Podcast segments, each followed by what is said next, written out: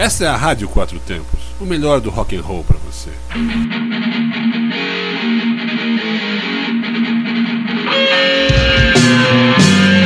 Está no ar o programa Zine-se, o fanzine que você escuta. Programa Zine-se, o fanzine que você escuta. É, e a gente aproveitei, cara, para avisar os amigos aí, ó, que a gente vai fazer uma pequena pausa aí na programação após um ano direto aí gravando aí, velho. Gente. É uma pausa rápida aí, velho. É, são pequenas férias e longos dias sem a companhia de vocês, cara. É, ó, na verdade sim, vai ser em média uns dois meses aí de ausência. Mas em agosto a gente tá de volta aí, cara, com mesmos blocos, entrevistas novas, tudo de novo aí, tudo a mesma coisa sempre aí. Enquanto vocês ficarão, é, assim, enquanto isso vocês ficarão com o apanhado de algumas entrevistas. É, então assim, ó, continua ouvindo a Rádio Quatro Tempos aí, cara, é, continua ouvindo os índices, é, vai ter uma coisa bem legal aí. E continua mandando pra gente aí crítica, sugestão, o que você puder ajudar a gente aí. Muito obrigado e nos vemos em breve com programas inéditos. Cara, agora vamos dar uma maneirada no, no som aí, vamos bater um papo aí, vamos receber nosso convidado aí no nosso bloco Entrevista. Entrevista. E o programa Zine se recebe Daniel Quirino, batera da lendária banda Os Cabelo Duro. Primeiro, boa noite e obrigado, cara, por ter aceito o nosso Ô, convite. Boa noite, um prazer. Só com amigo aqui, é muito bom. É, grande amigo Daniel, valeu muito, cara, por ter aceito o convite e para participar do, do programa Zine. Espero que você não se arrependa depois, cara. Assim, qual, eu queria saber assim, de você, cara, qual foi a primeira música de rock que você ouviu na vida e qual foi a canção que o motivou a montar a sua primeira banda? Ah, o primeiro rock é aquele clássico. Ei, yeah, ei, Kiss, né, filho? 90, 82, sei lá. E é, música que e, citou é que era muito fã dos Garotos Podres, né? Aí qualquer uma do primeiro LP. Aí você. Influencia tipo, os cabelos duros. Ah, então tipo, os, os Garotos Podres foi meio que um incentivo pra você montar os cabelos duros. Sim, sim. Pô, é, porque, é, é, tipo assim. Eu imaginava que é, seria curtia... outras bandas, cara. Nunca os, os cabelos. Não, garoto, é porque, tipo assim, Garotos foi o primeiro vinil que eu comprei mesmo. De punk hoje, sei lá. E era aquilo que eu escutava todo dia, né, Antes nem pensar em ter banda. E fala um pouco aí, cara, sobre o início da banda Os Cabelo Duro aí, cara. Primeiro ensaio, primeiro show, primeira demo. Tinha uma galera diferente nos Cabelo Duro, não tinha? Cara, é. Tipo assim, a gente tinha uma banda chamada Ugly Boys. Que era eu, Teté e Gazu. Aí, com, e o Ulisses, até na época o Ulisses cantou com a gente. Né? Mas foi, é, mas foi pouquíssimo tempo. Aí fizemos dois, três shows, Teté saiu, aí entrou o Pernão e o Podrinho. Aí que a gente começou a ser os cabelos duros, só que no começo a gente tinha, tinha quatro músicas. Gazu tocava guitarra, né? Gazu tocava guitarra, pernão baixo, isso. Aí tinha quatro músicas. o primeiro show foi lá no Bar do Lincoln, lá na 24, lendário Bar do Lincoln lá. E a gente tocava essas quatro músicas as quatro vezes. Que trocava em, troca, tocava em troca de birita, né? Aí tocava direto, não parava de tocar as quatro músicas, não. Pô, esse show dos cabelos duros, cara, foi, foi com o Defslan, não? Eu acho que foi, 89, né? Não, é, Pô, 90, né, cara? Sim, a gente fez um lá em 89. Ah, não, então não, então foi outro, então. Uhum. Lá tem, depois tiveram vários sequências de show. Era tipo. É, tipo, associados do, do Sim, Rico, sim, né, não tinha ninguém pra tocar, a gente tava lá bebendo e tocando. Era lá na 24. Aí, tipo assim, não tinha, a gente tava sempre bebendo lá no bar, não tinha ninguém pra tocar, a gente tocava. Hoje o Lick é professor, quer dizer, ele já era professor naquela uhum. época, do bar? Eu não sei, ele, ele é professor, inclusive lá na Candanga também. No mesmo colégio que você Não, dava, não, ele dá aula em escola classe. Ele fez uns zines com a molecada, pô, bacana, assim. O, sim, sim, ele é escritor também, tudo. Moleque ficou bacana, cara, eu curti. E, e essa vida de professor aí, cara, que você tá curtindo e tal? Rapaz, é, é, tá no sangue, né? A molecada hoje em dia que tem, não, não tem muito rumo, né? Tá pior que a gente, isso que é foda. Tá, que tá, merda, tá foda. Ah, mas o, eles, o que eles se lascam comigo é porque na escola que eles estão estudando eu já fui expulso, né? Eu sei das manhotas tudo. Tem muita manhã hoje em dia nova, né? Mas a gente rapidinho pega.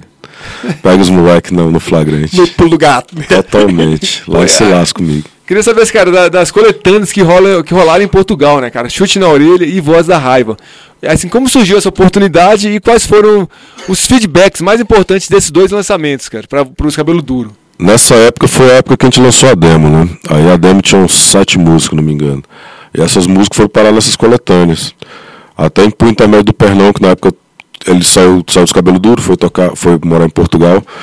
O Ralph entrou na banda, foi a transição para a formação que ficou mais tempo, que foi eu, eu Gazu, Ralph e Podrinho.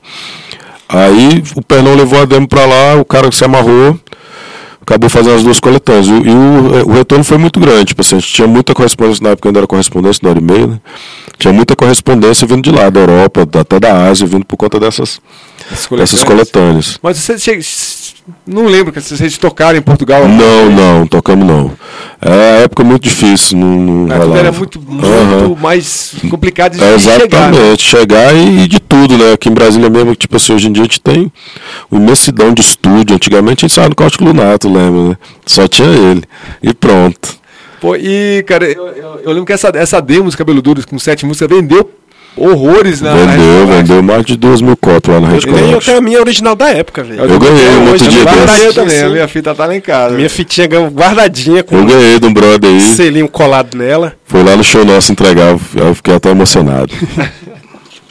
é, e em 96, cara, vocês fizeram o primeiro CD, né? O clássico com todo amor e carinho pela dobradinha, né? Berlim RVC. O trabalho vendeu pra caralho, colocou os cabelos duros numa exposição grande, né, cara? Eu lembro vocês participaram de MTV e tal. É, como foi, cara, esse, esse, processo, assim, até, porra, até patrocínio vocês tinham, era tinha, marca tinha, de roupa, não era, é? É, na época a gente tocava muito em Curitiba, né? Aí, tipo assim, teve muita abertura em Curitiba, justamente por esse negócio de patrocínio, de, de show, muito show em Curitiba, muito show em São Paulo, no Rio. É, e desde a época da demo, a gente já vinha tocando bastante. Porque a demo que alavancou bastante a gente no sul, daí da demo que aí surgiu a oportunidade do CD. O CD deslanchou também. Se eu não me engano, foram três edições. Três, três é, mil, mil de cada, né? É. Tanto que está esgotado, não acha de e, cara, e você, assim, vocês chegaram a morar em São Paulo um tempo. Moramos, também, né? moramos, moramos na época do Tom da Mãe Carente, morou dois anos. Aí morar fora é foda, porque, tipo assim, é quatro malucos, mais dois empresários, só homem dentro da casa, perrengue todo dia. Aí acaba nem brigando pra caralho, porque é tipo um casamento sem sexo, né? E o empresário era do Claudião? Não, não, não. Era, tinha, tinha dois empresários nessa época, a pior coisa que a gente fez. Não bastasse um ladrão, tinha só. é sem citar nomes. Mas, mas assim, vocês chegaram a tocar nessa época em São Moreno, em São Paulo, vocês chegaram a tocar muito. Tocamos assim. muito, muito, muito. São Paulo a gente tocou pra caralho. São Paulo. Aí como a gente já tinha um público do caralho lá no sul, aí ficava bem mais perto. São Paulo, Curitiba é 6 horas de aí. Interior de São Paulo, muitas, muito show interior de São Paulo, Santa Bárbara. Vocês tocaram naquele festival Junta Tribo? Não, não. Esse foi o festival tocou que a gente tocou, tocou, eu tô ligado. O Gazu tava lá fazendo, inclusive, uma divulgação nossa. Só que, tipo assim, a gente tinha show marcado, acho que eram duas semanas depois, se não me engano. Uma turnê no interior lá, era Santa Bárbara, Limeira, Mogi e outra cidade que eu não lembro. Aí com isso a gente acabou que também não tinha entrado na classificação do, do Junta. Aí ficou sabendo só das lendas depois, né? Que nego falou que o negócio foi doido, mas essa nossa turnê também depois foi maneira.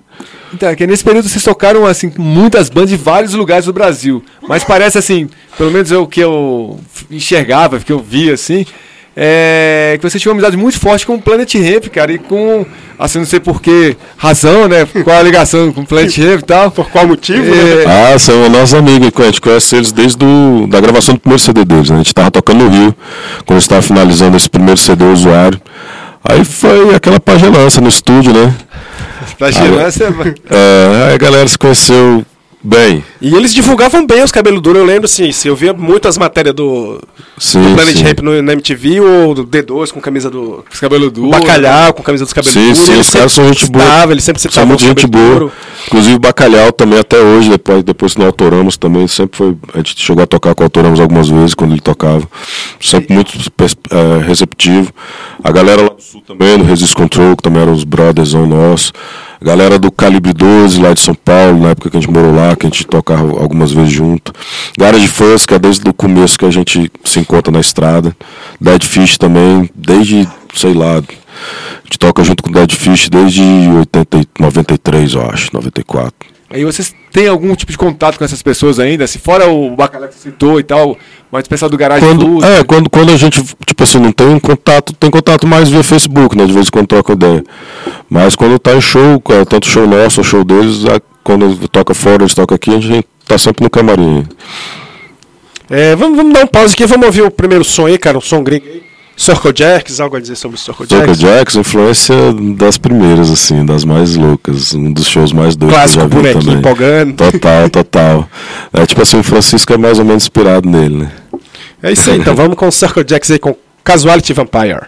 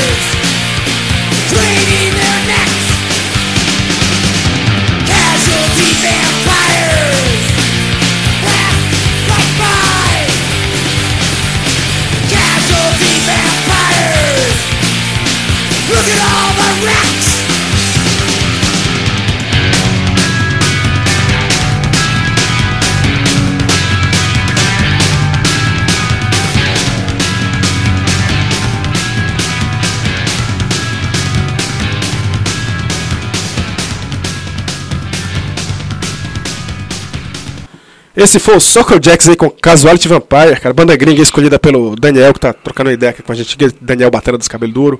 Daniel, fala um pouco sobre aquele EPzinho, cara, que vocês lançaram pela Tamburete e a participação de vocês na coletânea Cerrado All Star, cara. Esse, esse EP vendeu pra caramba também, né? Ele é difícil de achar, Vendeu, né, cara? vendeu, vendeu legal. Teve até uma época que foi meio encalhado, mas depois foi deslanchando. É, o EP da Tamburete foi um negócio muito doido na época, assim, porque a gente tava com as músicas gravadas e não tinha quem lançar. Aí eu tava morando em São Paulo nessa época, foi. A galera já tinha voltado para Brasília. E eu fiquei lá em São Paulo, na doideira, lá mais um ano. Aí toda, mas toda vez que a gente ia tocar, eu vinha de lá de São Paulo, a gente tocava. Aí eu fui na festa lá da MTV, na época que as festas da MTV eram pipocada e tal. E o Rafael sempre foi muito nosso amigo e Rafael Ramos, né? Que hoje em dia é da Deck né? Disc, é pica das galáxias das produções. Aí o bicho era fã dos cabelos duros e tal, encontrou comigo e começamos a trocar uma ideia. Festa da MTV, tudo liberado, todo mundo bêbado pra caralho. Eu falei, ó, tem umas músicas lá ali, oxe, manda pra mim amanhã que a gente grava. Dito e feito. Liguei pra Brasília, pros brothers, falei, manda a- as músicas pro bicho que ele vai lançar. E rapidinho tava na mão. Aí E- depois vocês fizeram o Cerrado do, é, do o. Cerrado foi com, com o Djalma, com as bandas de Brasília. A parte mais doida do Cerrado foi, foram as turnês do Cerrado Stars. É, fizeram um torneio grandona, assim, Fizeram, com fizeram. da galera no baú. né? Era, todo mundo no ônibus. A gente chegou pra Curitiba, pra São algumas Paulo. histórias, histórias bizarras dessas. Dessas assim, turnê mas tu né? imagina. Como eu falei, a gente morando cinco malucos juntos era foda, tu imagina viajar 30 machos no ônibus. Todo mundo doido. Coisa, é, cinco bandas que toda vez. A gente tocou em Curitiba, em São Paulo e em Goiânia com essa turnê. Fora os shows que fizemos em Brasília também.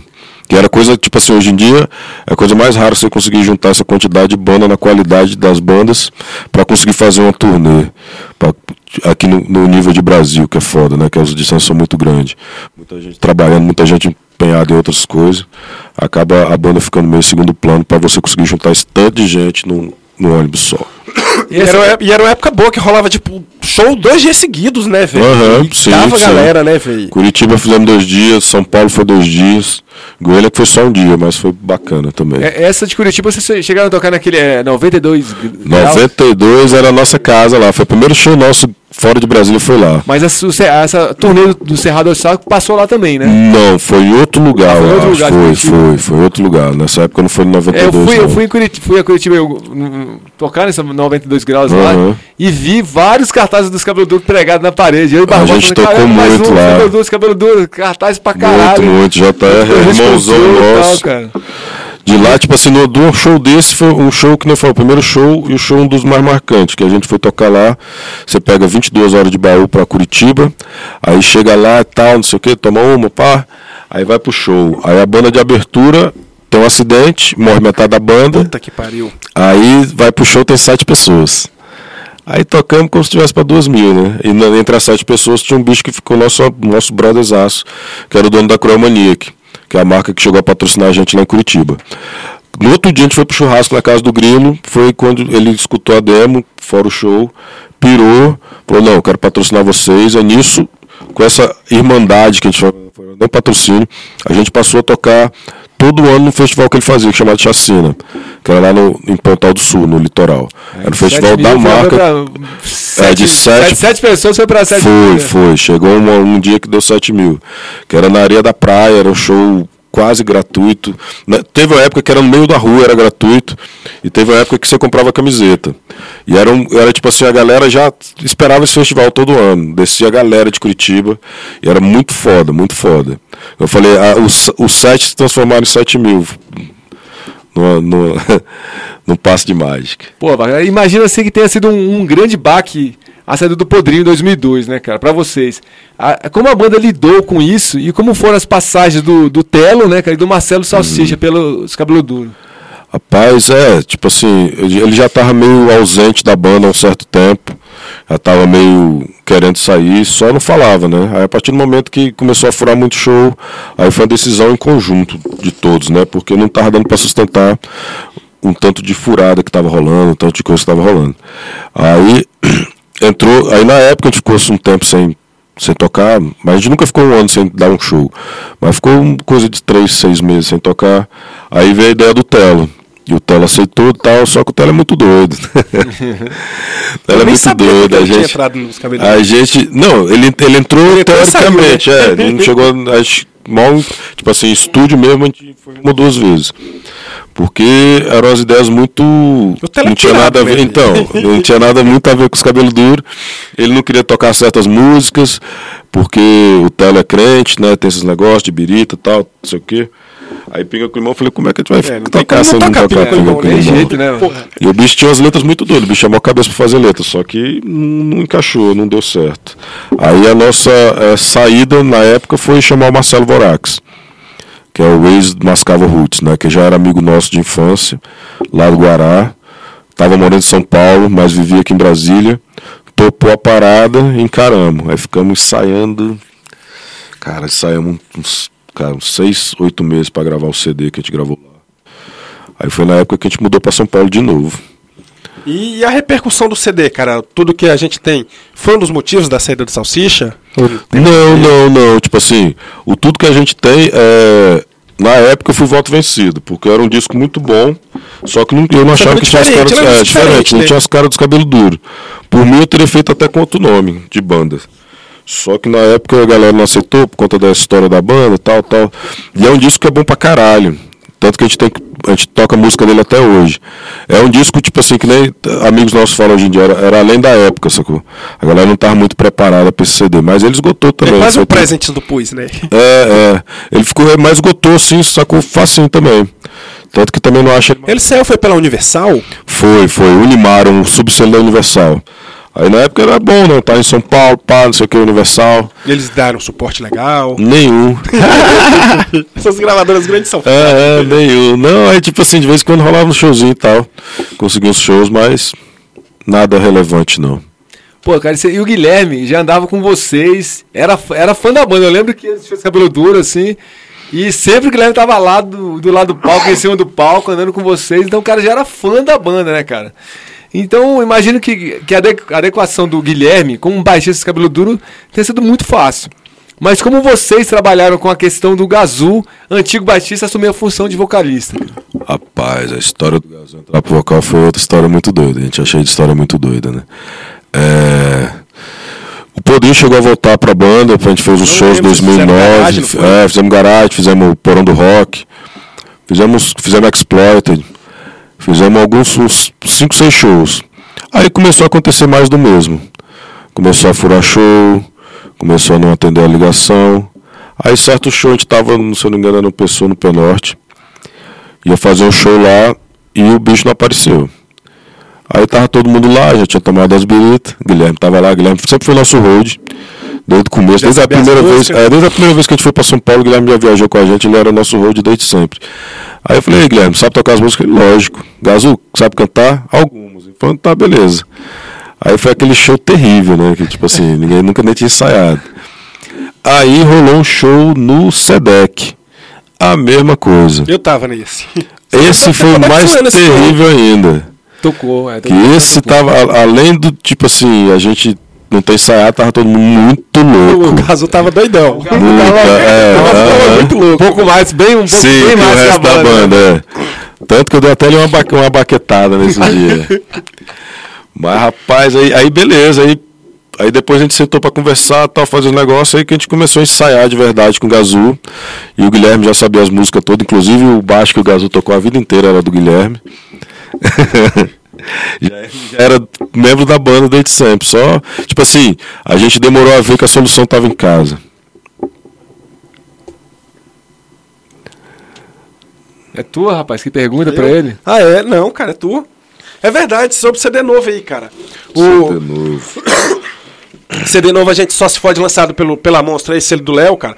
Como tem sido a repercussão do disco, cara? É um disco legal pra caralho, que resgata o cabelo duro. Aham, é, é um Do disco, primeirão, né? é, exatamente, mais hardcore, mais boa, punk né, rock, filho? exato.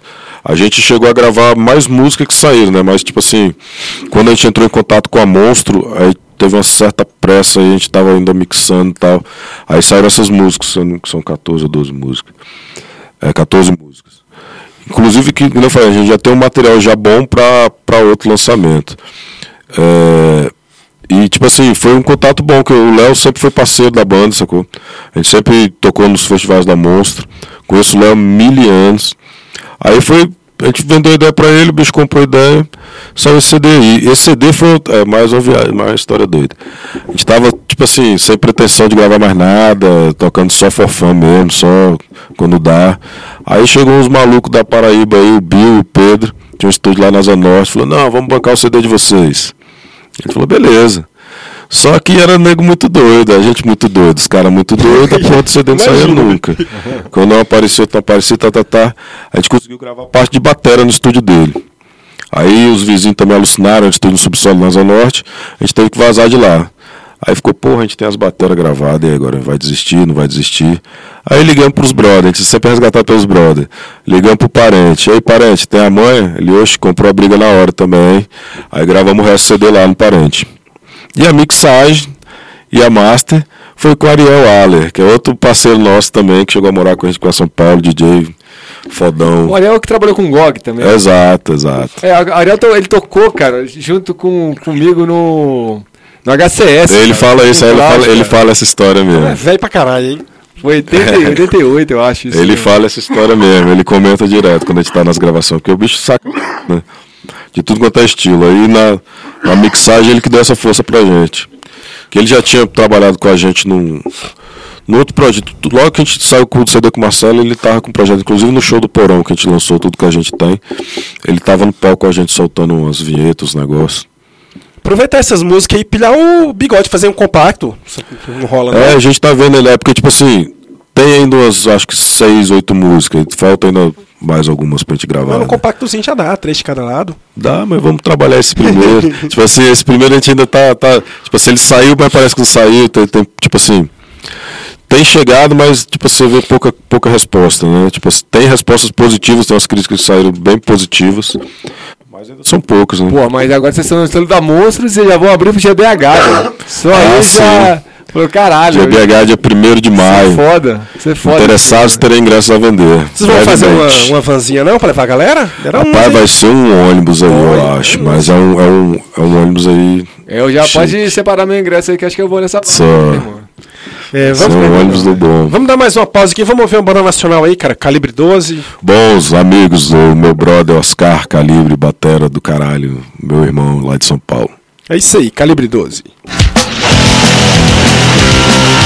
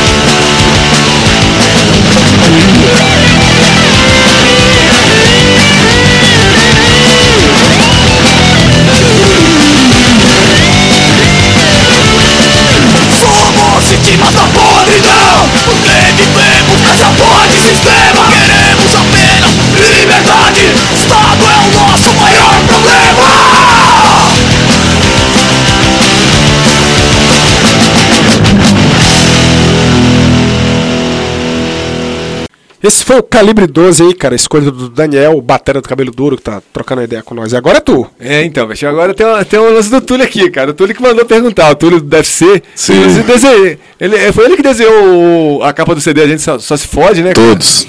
E tem o, o, o Edson, é a criação dele, cara. Sim. Pô, então, pra- Francisco, né não? O Francisco é do Francisco. UFC. A criação dele. tá- Não, o Francisco eu acho que é o Zander que criou. O Francisco é a criação dele, desde a demo. O Francisco é dos cabelos duros ou do UFC? É do, dos cabelos duros. O Edson que é do UFC. Ah, é, é verdade. Eu tô confundindo, confundindo as bandas, porque sempre tocaram juntas, né, cara? Sim, sim. Inclusive o Ralph na época tocava nas duas bandas. Tocaram né? nas duas bandas, verdade. cara. Uhum. Eu ouvi falar sobre isso aí. É, o, o Túlio, cara, mandou perguntar é, uma porrada de coisa pra vocês, mas Sim. o que ele quer saber de você aí, cara, é dar porrada nos caras do, do Ozzy e do Lodrinho, lá no Lo- Loja de Imposto. Sim, é outra história muito doida. Foi a banda das histórias muito doidas. Tava até, saiu até no filme essa história. Tem até bem, bem falado lá no, no documentário no Ah, Geração. Gera- Geração Baracó. É, Geração Baracó tem um capítulo só falando dessa história. É, a gente tava lá no show, lá na área, no Guará, né, tal, não sei o que, já tinha tomado umas. Aí tava tocando o Oz, era, pô, gostei pra caralho, achei do caralho o Oz. Aí eu falei com o Marcelão, não conheci o Marcelão ainda, hoje em dia o bicho é meu brother, DJ Nego Moçambique. É, falei com ele, ô, velho, toca aqui, toca aqui, o bicho ficou tipo assim, olhando pra mim, tirando a onda, tipo Cara assim, não vou. cu. É, ah, que eu não vou tocar na mão de Playboy, não. Rapaz, já tinha tomado uma, foi na mesma hora. Do jeito que falou, foi no, no, no queixo. Aí, como eles, eles se fuderam que eu tava da minha área, eu conhecia só todo mundo. Aí o pau cantou, mas rapaz, a porrada comeu solto. Era nem querendo jogar um dentro do freezer do bar, quebrando mesa nas costas do outro. Pau cantou mesmo. Aí, tipo assim, a, a, que eu falei, a história é muito doida, que aí depois de um tempo, naqueles festivais que eu falei da chacina, o Oz era outra banda de Brasília que era patrocinada pelo, pela Cruel Maniac. E a gente começou a tocar todo ano junto, a gente ficou os bichos mais, mais brother do rock and roll era a gente. Depois a gente tirou tudo essa limpa ainda, é, conversando na praia, fumando maconha, bebendo cerveja e rindo pra caralho. Tipo assim, porra, lembra aquela mesada que eu dei nas suas costas? Ah, e eu que te dei uma cabeçada, cara. Aí, tipo assim, ficamos amigos eternos. Aí, Andrezão, Andrezinho e Marcelão, aí, abraço. E Low Dream? É, e- Dream é, Dream é um fede nem cheira, não tem nada, nada a declarar. Cara, e o, o Barbosa disse que o primeiro show que ele viu do Cabelo Duro, cara, você estava de barba e ele ficou pensando que você era o pai do podrinho e estava esperando o show acabar pra levá-lo pra casa. tu sabe dessa história? Eu sei, ele já me contou essa história. É, filho, a gente sempre, sempre foi muito largado. É, punk até morrer, largado. Pô, eu queria que você, cara, relembrasse um, um pouco sobre suas antigas bandas, né? Os, guac, os guacamoles, né? O teratogênico que a gente tinha lá. Era Sim. o Djalma, Adriano. a Adriana. O Tratogênio foi muito doido. Eu lembro dos shows clássicos nossos, assim. Lá da cidade ocidental, em cima do trio elétrico. Quase que trio elétrico, quase que a gente lembra desse. Goiânia, indo de lotação pra Goiânia. Muito doido, foi uma época muito doida. Ensaio no Cáustico Lunar. E uns shows muito maneiros. Primeira vez que eu toquei no Martins Sererê foi com o Teratogênio. Foi massa demais. E Guacamole era uma loucura, que a gente era moleque do ensino médio e a gente estava lá no setor oeste, porque os bichos estudavam lá, o Vigílio e o. E o Zeca. E o Zeca. O Zeca, o Zeca é o Zeca dos cabelos que tocou no. No Campo Negro, no Armado. Espelho. E o Vigílio é que toca no RD hoje em dia, né? Caramba, não sabia, velho. Aí a gente brother desde a época desse ensino, do ensino médio, a gente fez essa banda, que era tipo um. Um Cramps da vida, porque não tinha baixo, era duas guitarras e batera. Pô, e, o A gente chegou a Vigílio, tocar assim, poucas vezes. Você chegou a ouvir o RD com o Vigílio tocando? Sim, bom pra caralho. É, também achei pô, o triozão Deu uma transformada. novo, né, cara? Isso. Ficou muito punk, pô, muito bom, cara. Deu uma transformada pra, pra melhor, bom pra melhor. Inclusive, cara, o Djalma, ele volta e meia, ele vem aqui dar, dar uns, uns help pra gente. Mandou um Djalma, abraço pra gente boa ele demais, né? que ele queria muito ter vindo, saca? Ali é tá irmãozão de trampo também. hoje, né, velho? Ele mandou mensagem assim, meu, mandou um abraço aí pro, pro Daniel Pé, que tem mais por trás, o bicho, daquele jeito. Deve saber de que jeito que é. Caralho. Tu, pô. Ah, não, tá, verdade. Eu tô, meu, eu tô doente, pô, você tem que, você tem que entender. Estamos. Então, cara, você tem ideia de quantas bandas admitiram e admitem a influência dos cabelo duro? Eu sei que o Seconds mesmo, uma das influências do Seconds é o cabelo duro da FC, velho, no início. Uhum. É, tem muito moleque aí, cara, da vida entortada aí por conta de shows e CDs de vocês aí. Como vocês analisam essa influência aí sobre os moleques? Rapaz, aí eu me sinto velho pra caralho, porque direto eu encontro os marmanjos no meio da rua, falando assim, pô, eu escuto os cabelos duros desde molequinho. Aí os bichos mais velhos que eu. E, tipo assim, é a influência geral, né? É, é uma, na verdade, é uma, geração que influenciou, né? Foi a gente da FC, influenciou muita gente do hardcore nacional, local. E tem vários, vários vertentes. Outro dia desse mesmo fui dar uma olhada no YouTube, eu achei pelo menos umas 20 bandas levando cover da gente. Pô, e tem o. Mas teve. Eu, eu acho até que os cabelos duros influenciaram mais bandas, mais gente do que o próprio DFC, cara. Acho que o, os cabelos duros alcançou, é, foi um pouco mais além e tal do, do, do DFC. Eu, eu tenho essa impressão, assim. Eu lembro que no, no, primeiro, no primeiro release do Seconds tinha, assim, é, banda formada com influências de, ah, de cabelo Nossa. duro e o, o Haters, cara, de Samambaia era, Ixi, era era- os cabelos duros, né? Aham, velho Moa. É, Inclusive, o, o Haters abriu vários shows de cabelo duro. O. Moacir, que deu uma entrevista para o programa Zines, ele falou isso abertamente. Falou que a influência principal do Haters era os cabelo duro. Sim. E ele não tinha vergonha por nenhum de admitir isso e tal. E a gente, tipo assim, a gente teve uma, uma época que a gente tocou muito no garagem, tocava, fazia muito show em Brasília, né? E uma das coisas que a gente sempre fazia era sempre ter uma banda nova abrindo show. Sempre, sempre tinha que ter uma banda nova abrindo show. Pra justamente dar essa sequência que hoje em dia que você tá vendo tá foda, você não, vê mais moleque gostando da parada pesada, só querendo fazer banda de cover sem influência de som pop. Inclusive mandar um abraço pro filho lá do topeiro, JP, que ele é dessa nova geração que tá dando essa influência, Caos Lúdico. Boa, boa banda. Ah, o Topeira tá velho, já tem filho com, tocando em banda. To- É, chegou a toca tocar pra no- caralho. Chegou a tocar no detergente? No Toquei, tocou? toquei, toquei. Tu, o Guilherme. Toquei. O Guilherme, o Guilherme tocou também uma época. Eu toquei uns dois shows só também. Foi na época que eu voltei de São Paulo, Que foi justamente na época que os cabeludos também, mais uma vez, tinha saído do Marcelo e tal, não sei o que, aquele ato. Aí comecei, tava o Reis foi parado. pro Rio, né? Sim, aí tava paradão, aí fiquei tocando com os bichos, só brother. Aí o, Te, o Ted tava na guitarra, né? Sim, Terge, sem e Guilherme. Não, tem? Tem não. É, Terge, Terge, não, Terge, Terge, tem seu Terge Terge, e Topeira O sempre. Reginaldo. É. Reginaldo Chinelo. Pô, então, cara. Pô, de verdade, assim, você, você que tá, você tá gripado aí, veio aqui, saiu lá da sua casa pra aqui, falar com a gente, cara. Brigadão mesmo ter vindo, cara. Opa. pra ter esse papo com a Sempre, gente. sempre aí. que convidado e possível, estaremos aqui. Pô, então, cara, eu queria que você desse um recado aí, cara, pro programazinho, que nós sempre já tá, com certeza vai estourar, estamos fodidos, vamos ter reclamação dos nossos, dos nossos patrões Manda um lá. abraço pro Aaron aí. Ah, um abraço pro Aaron, moleque doido lá da escola, meu Ah, chegado. o Aaron é o filho do Nildo? Aham, é. Estuda lá na escola lá que eu trabalho. É Cara, foda, Gente boa. Gente então, boa. cara, valeu de verdade, cara. Daniel, você com esse Daniel tem Uhum. um milhão de, de Uns de 30 anos aí. anos aí, né? Bacana demais ter você aqui no nosso programa, cara. Esperamos que, sinceramente, os cabelos duros não parem, decole aí, lance mais CDs, compactos, seja por qualquer gravadora, que vocês não parem. Uhum. A É, que já- tem que ter um vinil, né, velho? Já que não lançou na época, né? Tem que É, a, gente, a gente tem essa, essa pretensão. Que a- a- é, o, o primeiro CD é nosso, agora já tem um tempo, né? É, a gente tá nessa pretensão, só falta a parceria mesmo. Porque sai caro. Aí, bigode, bigode tá dando mole. É o bigode agora aí. Bigode é que é o barão do, do vinil, pô. Mais ou menos. então eu queria agradecer vocês aí também pela, pela oportunidade de estar aqui. E tamo junto aí. É, vamos, sempre, vamos fechar com o mais som novo 30 aí, cara. Fechar com o som novo aí. Já tem 30 anos cabelo duro? É, Não, vocês estão velho mesmo, hein? é, de 28, é, dois, 90, 89, 28 anos. É, quase 30. É. Vamos fechar com o som Somos novo aí. é, é, jovens balzaquianos. Faixa título aí do disco novo. A gente só se A fode. gente só se fode sempre. Capa foda. Fora Temer. É isso aí. Valeu. Acordo pra prova, corro pro trabalho, não tenho descanso, carga estimular, segue pro conselho, dando diversão, passando por concurso do Senado Federal. Moro em Brasília, não tem coração, funcionário público,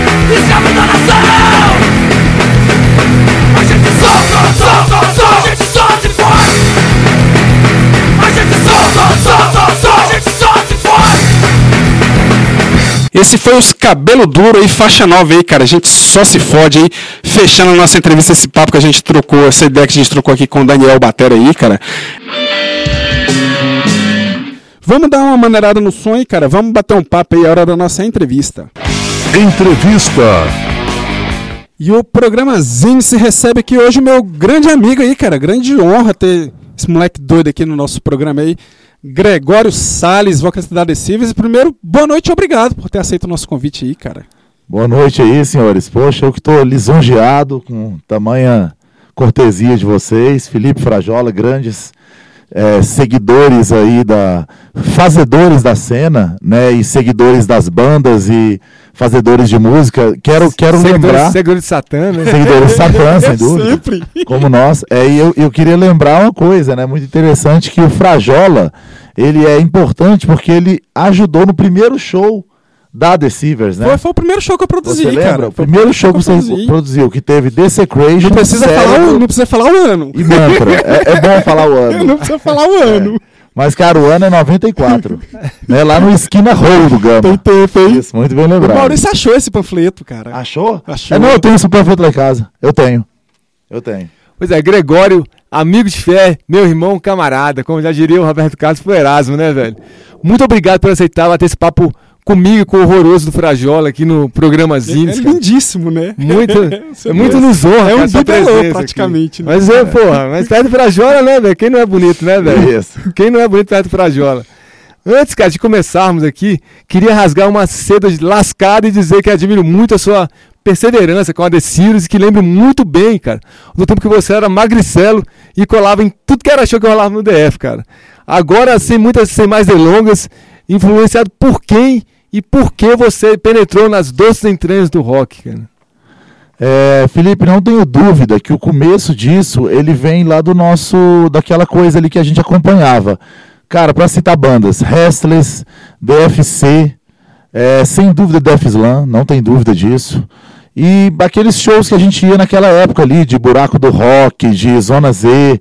Então, vendo aquelas bandas, a gente. Uma coisa interessante no The Silvers é que a gente nunca, como bandas de hoje, a gente nunca se mirou nas caras lá de fora. A nossa coisa que a gente ouvia era muito rato, sepultura. A gente até. Muita coisa assim, não ouvia as coisas lá de fora, né? A gente, tava, a gente ouvia muita coisa daqui de dentro, era explicit hate, era coisa do, do, do- daqui, sabe? Assim, enquanto muita banda na época estava fazendo coisas porque ouvia lá de fora, o nosso lance era ouvir o daqui. Não tenho dúvida que o começo muito nosso era acompanhar ensaios do DFC, a gente ainda pequeno, e falando, caralho, vamos fazer uma banda. Era isso a ideia. Pô, eu tenho uma foto, cara, lá do Def Slam, lá em casa, cara, que é uma foto muito foda que eu acho. Que você tá na frente do palco, cara, molequinho, velho, magricelinho assim, velho. Na frente do palco, tem essa foto lá e guardo, cara, com muito, cara, muito carinho essa foto, cara. Cara, Com a camisa- que lindo. Com a camisa do exército lá, aquelas camisas, como é que chama? Manchada? não? Como é? Camuflada. Camuflada. Camuflada, é. Ou como diria o, o Hip falou uma vez com a gente, pediu, tava eu, o Nildo e a Michelle dos três de calça cam- camuflada. o bicho, Ô moço, me dá uma calça tigrada dessa aí. Isso. Então é dos tempos de Red Collection, de Subway, né? Que a gente ia lá comprar fita demo, cara. A gente, né? Eu ainda tenho uma coleção de demos aí de aproximadamente 500 a 700 fitas. Mantenho elas, mas a gente guardava dinheiro pra comprar demo na Red Collection com você, comprar demo com o Eduardo na Subway, né? Então era um negócio que a gente fazia. é, isso aí acabou, pô. Bom ruim acabou, mas são coisas que a gente lembra, né? Tá ali o nosso começo. Falando em sua fase magricela, tem um vídeo clássico de você no Cor da, no Cor da Cidade, não, no Ricardo. É, qual é aquele programa que foi o Aborrent, velho? Era, era o quê? Ah, era Cleiton Aguiar. Guiar, Cleiton você Aguiar. magrelo menino, sim, velho, sentado na arquibancada, Isso, vendo o Aborrent. isso aí. Então, cara, já que você falou da The Silvers, cara, como ori- originou a ideia de montar a The Silvers isso em 94 e quem era da formação original? Que eu lembro que não, tá totalmente diferente, né, cara? E quais as pretensões que você tinha, assim, quando você montou a The Silvers, cara? É, cara, a gente nas- é, a, a banda começou mesmo, a gente começou a tocar junto em 91, 92, no colégio. E fizemos o nome de Silvers em 94. Depois daquele show, que inclusive Frajola fez, ele está aqui, um dos, um dos culpados por essa porra existir. Né, cara? Então, assim, é, ali a ideia, a gente tocava sem pretensão, era um negócio muito forfã, era um negócio, pô, vamos fazer, vamos acontecer, vamos ser uma banda da cidade. Então, no- quando você me pergunta por que, que a gente fez, eu não sei te dizer por que, que a gente fez, mas a gente. E por que, que se mantém também eu não sei dizer. Pior tá? ainda, Mas é, pior ainda. Então, eu acho que é, é- é, quando as pessoas perguntam, pô, e tal, hoje eu vivo uma espécie de um certo desencanto, mas é uma espécie de missão que a gente leva, né? Como o Felipe, como você. É uma missão da não, gente. não, né? que isso, clássico, come Que feliz. isso, você não não frajola, velho. Come, come foi, eu, Como? Como uma missão? Como? Então, come é. Felipe. É, então tá. Não sei se você consegue não comer como vocês não, é possível, é possível. Dá não. Pois é, então, voltando à pergunta, é, a gente montou mesmo por uma coisa ali de estar na cena, de acompanhar a cena, e era um sonho de colégio montar uma banda, e a molecada foi e montou. Cara, e sobre a demo, é, é, Red, Red Hun, Red, Red Hun, Hedron. Hedron. Hedron, Obrigado. de 90, e- lançado em 96, né, cara? É, conte como foi esse processo de gravação, lançamento, tiragem e repercussão. Cara, eu confesso pra você, já te falei isso várias vezes, cara, que é o meu trabalho favorito de todos os tempos do Decibels, cara. Eu gosto muito daquela demo, tenho essa demo, inclusive até hoje, fita cassete lá, vendeu pra caralho na Tem Red a minha Collection, também, inclusive. original da época, que hoje em dia a galera tira onda com os original da época, né? Tem a minha original da época. É, cara, e que saiu a resenha, inclusive na revista Metal Hammer, né? Que foi muito é, bem resenhada, assim, mais que merecido, cara. Que é um puta trabalho, assim, cara. Muito bom aquele trabalho, cara. Então eu queria que você falasse dessa demo, cara. Cara, legal. Essa demo ela é especial mesmo, porque a gente conseguiu na época uma galera que não existia pra gente, o Felipe do Vernon Walters. Né, o Caduco, ele fez os samplers da parada. Né, a gente, ela chama Red Room por causa do filme, né? Murder ao contrário, que é do filme Iluminado. Então essa era a ideia de usar o negócio do Murder, assassino ao contrário. E, cara, assim, teve muita gente especial ajudando. Teve o Frango, teve o Fu. Gente que pra gente eram caras, assim, do, né, os caras da cidade. Todo mundo ajudou naquela demo. Ajudou no lançamento dela. E a gente já tinha uma questão de uma, de uma- de uma divulgação no sangue, né? Aprendida aí por vocês, né? Por Felipe, por Fazezine, por Frajola e todas as bandas que faziam a coisa acontecer, de pulverizar essa demo. Essa demo, cara, ela saiu nada menos demos do que umas 5 mil demos. Eu tenho memória de ter mandado por correio, eu e o Marcel, que hoje ajuda a banda e é do NW77, o- a gente mandou umas 1.200, 1.500 fitas por correio. Né, uma coisa que pouquíssima banda fez. A gente recebia cartas, eu e Marcel tinha semana que a gente respondia 60 cartas, 80 cartas. né? O Felipe já viveu isso, vocês já viveram. Então era um negócio muito diferente de hoje. E a gente tinha nessa demo esse negócio do cartão de visita da banda. Ela é muito especial por causa disso.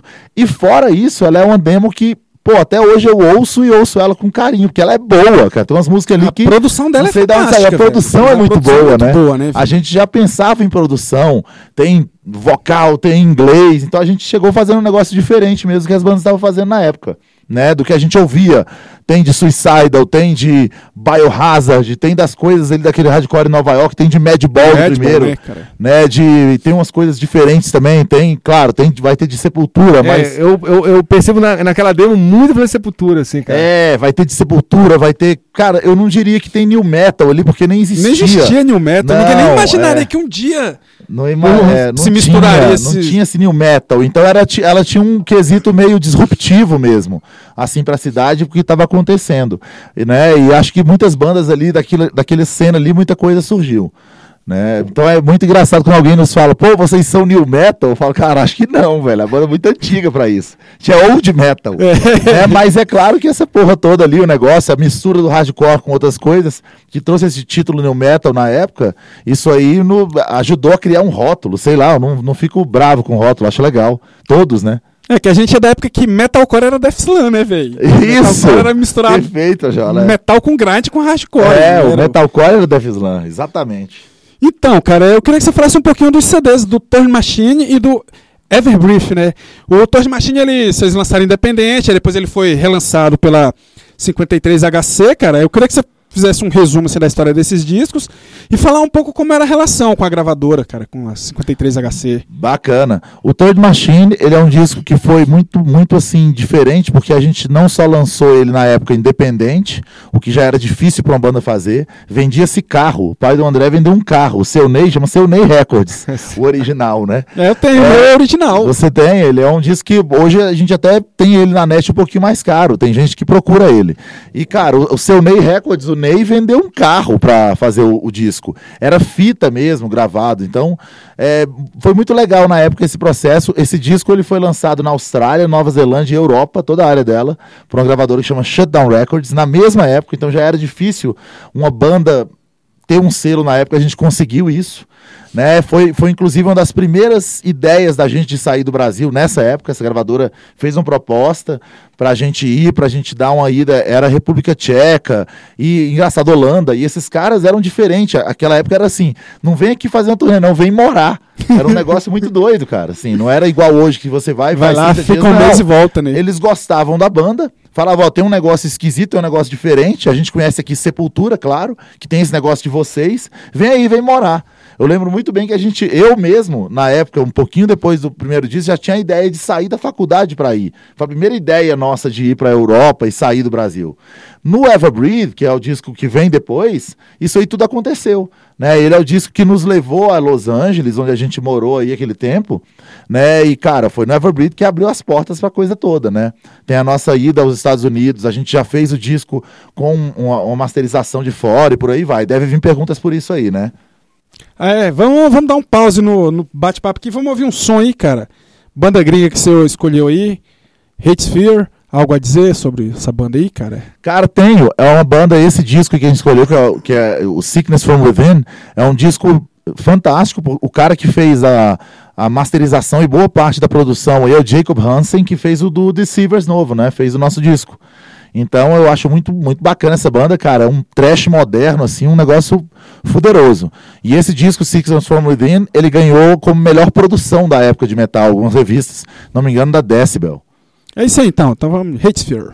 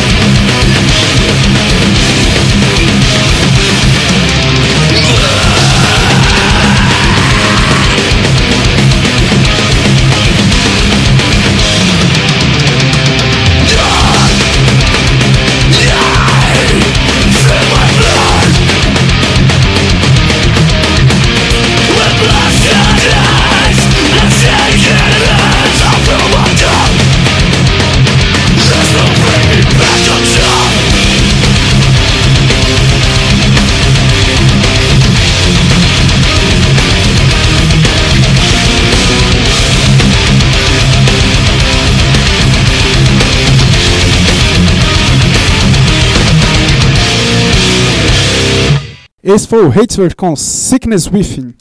Banda escolhida aí pelo Gregório, que tá trocando ideia com, com a gente aí. Pois é, mano. É sobre essa viagem para Estados Unidos mesmo. A gente queria saber essa doideira, cara. Pra, doideira de tentar a sorte em Los Angeles, o sonho de viver de banda, etc. Qual foi o saldo dessa experiência e quais os maiores aprendizados é, que esse período de 2003, 2004 trouxe para você enquanto ser humano e para a Decibel enquanto banda?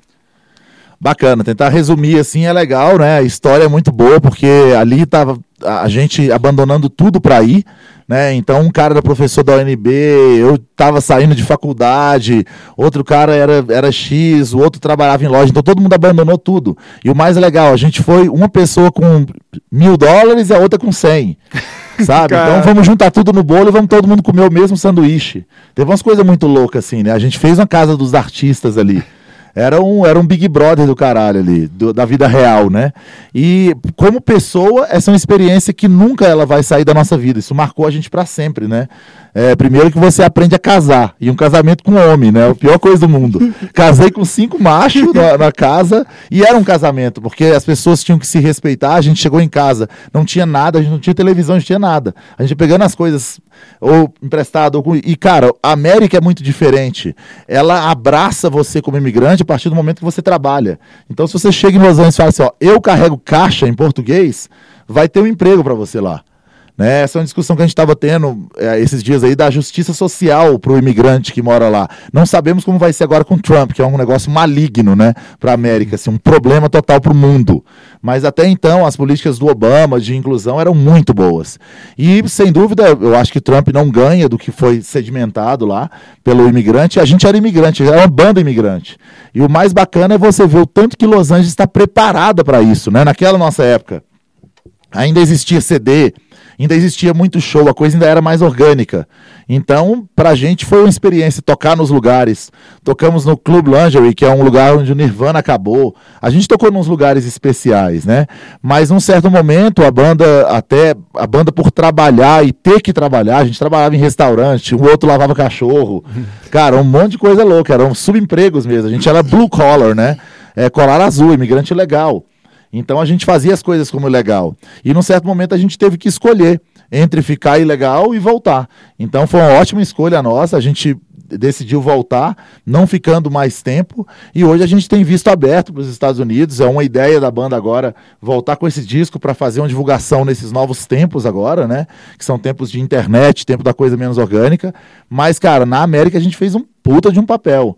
Assim, eu passou pela minha mão, pessoal, alguma coisa como 110 pacotes solicitados. Eu mandei 110 materiais para 110 managers da indústria. Eu falei com um cara que contratou o Slipknot, eu falei com um cara que contratou sei, o Lamb of God. Os caras contratavam as bandas de metal e trash da época. Esses caras ouviram a banda e nos falaram de caminhos. Lá é outra coisa, cara, é business, é advogado. Quem ouve sua banda, Felipe, não é o público. Você vai para uma torne antes. O cara ouve você no estúdio, advogado. Aí faz as cláusulas para ver se vocês podem ou não assinar. Cara, um monte de coisa louca, sabe? É um business mesmo, lá onde está o business. Então a gente aprendeu que isso existe. Né? Seria muito legal talvez fazer parte, mas existe, né, cara? Existe, é uma outra coisa. E sobre o Paralytics, cara, a Decibels procurou algum selo para lançá-lo antes da decisão de fazer independente? Cara, não procuramos selo no Paralytic. E a ideia nesse disco era não procurar selo mesmo. É, a gente estava com a ideia de fazer quatro singles, né, todos eles com quatro músicas, para dar 16 músicas. Só que era uma ideia muito ousada, que parou no meio. né? Porque, cara, para fazer o disco do jeito que a gente faz, com um perfeccionismo que a gente se obriga a fazer, com a produção que a gente se obriga a fazer, sendo a banda independente, a grana saindo do bolso, a gente tendo que vencer o Banco do difícil, Brasil né? para fazer disco, velho. Muito difícil. A gente tem que vencer o Banco do Brasil, a Caixa, as empresas que a gente trabalha. Meu irmão, a gente não vai vencer. Então vamos fazer só um mesmo, tá bom. A gente fez um disco, masterizamos ele fora. Né? É um disco que marca uma transição da banda. É, tinham integrantes novos entrando, com a ideia um pouco mais alternativa. Eu gosto desse disco, ele é um disco que eu fiz a capa, fiz tudo assim, então é, eu fiz a parte toda visual dele, me envolvi mesmo com outras coisas que eu não me envolvia antes. E é um disco legal, ele é um disco muito orgânico, ele marca uma coisa mais alternativa da banda. Né? Ainda bem que ele é um single, então ele marcou essa, frase de- essa fase de transição aí. A gente que. é- ele é meio ame ou odeie, né? O Paralytic. E, cara, como foi essa decisão de masterizar um novo disco com o renomado produtor Jacob Racing? É, eu li uma entrevista concedida ao site Imprensa do Rock em 2014, cara, que tava lendo algumas coisas sobre Decibels na internet, que essa possibilidade quase naufragou. Não sei se assim, procede essa informação na entrevista. E, isso, e o que houve nessa época, né, cara? Ah, é, aliás, assim, nessa mesma entrevista, você citou a Def Slam como uma das referências musicais da Decibels, cara. E eu queria agradecê-lo aqui pela citação, cara. Obrigado pela lembrança e pela consideração, assim, que foi a melhor coisa de todas, assim, pra, nesse Porra. sentido, cara, tá Ele ligado? ficou Que vermelhinho quando ele viu. Nossa, que lindo, cara. Pois é. Cara, e aí, Felipe, antes de tudo, Dev Slam sempre foi e sempre será uma banda referência pra gente. Não só pelo som, que eu adoro, já participei até de produção com vocês aí, mas, cara, o som eu adoro e acho que é uma banda que ela faz a cena existir e acontecer. Então essas bandas são bandas orgânicas e é aquilo que eu falo, um dia precisarão da gente. né? Pode não ser hoje, mas um dia ainda vão precisar de nós. Vamos continuando que um dia vão precisar de nós. Um dia vão sentir nossa falta. Vão sentir nossa falta e a gente vai voltar, tipo o vinil. É, nós somos tipo o vinil. Cara, e procurando aí explicar o Jacob Hansen, a gente já, eu já conheci ele de, do Hate Sphere, né? Do Heaven Showburn, que são bandas que ele produz aí. Ele produz algumas bandas. Hoje ele tá com Volbeat, que é uma banda que ganhou Grammy lá fora. Volbeat e o Iron Maiden fecham os festivais grandes lá fora. E esse cara, a gente, a nossa ideia lá no site, quando a- quase a coisa naufragou, foi a troca do euro. Né? Teve uma troca importante de moeda, que de repente deu um salto na moeda, virou 2 para 4, e a gente praticamente ia desistir, porque não tinha jeito da gente pagar. Né? E, cara, a gente conseguiu voltar aí um tempo depois, renegociar com ele, né? E ele acabou fazendo um papel mais do que masterizar, porque ele abriu os estéreos do disco, é um processo que chama stem. Ele abriu os stems, ele fez a finalização do disco, o que já estava fantástico pela pelas mãos do Marcos Paulo aí, que é o cara. Ficou mais foda ainda quando o Jacob Hansen fez a finalização do trabalho. Vocês vão ouvir a gravação. Eu acho que a gravação de Silvers nunca chegou a uma gravação como essa. É, eu, realmente ouvi no seu caso, me mostrou duas músicas do disco novo e a produção tá impecável, tá? Parece coisa de que é de outra de outro planeta, né, velho? O bagulho. Isso tá muito foda mesmo. A produção tá impecável, cara. Bacana, velho, bacana. Lançamos um clipe, né, aí desse disco. Não sei se vocês já viram aí que é o These Bares, né?